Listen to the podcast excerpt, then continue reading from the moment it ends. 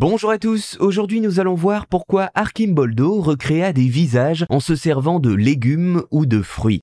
Giuseppe Archimboldo est un peintre italien du XVIe siècle considéré comme surréaliste avant l'heure qui a marqué les esprits notamment par ses têtes composées de divers éléments entre autres venant de la nature. Peut-être avez-vous déjà vu un de ces fameux portraits comme l'allégorie de l'automne réalisée en 1573 dans laquelle des fruits et des légumes sont assemblés pour former le visage d'un homme de profil. Une poire constitue son nez, en guise de cheveux ce dernier a des raisins et on distingue pour représenter son oreille la forme d'un champignon. Cette manière de peindre des portraits si caractéristiques que l'on nomme des têtes composées deviendra sa signature. Mais alors comment en est-on arrivé à construire ce genre de représentation?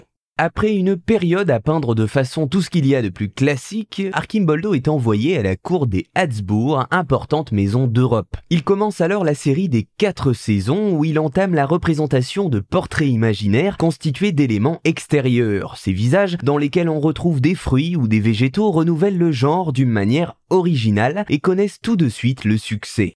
Archimboldo, au travers de cet exercice, voulait jouer sur la frontière entre le réel et l'imaginaire, entre ce que l'on voit concrètement sur ses peintures et ce qu'il veut montrer au travers de ses coups de pinceau.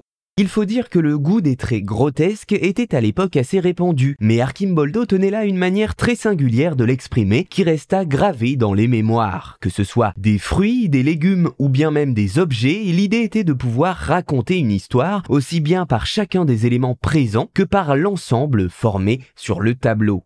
Pour ce faire, Archimboldo utilise la technique de l'apareidolie, c'est un processus visuel par lequel on croit reconnaître dans un assemblage de choses un visage ou bien une forme qui nous est familière. Archimboldo veut avec cela parler à tous ses spectateurs tout en laissant des messages sur le cycle de la vie et la gloire de la famille Habsbourg dans le Sacre du Printemps par exemple en imaginant un style pictural unique pour l'époque et en le combinant à des études attentives de la nature, Giuseppe Archimboldo sera resté dans l'histoire de l'art comme le peintre de ces têtes composées qui ne laisse à la première vision que l'on a d'elle personne indifférent.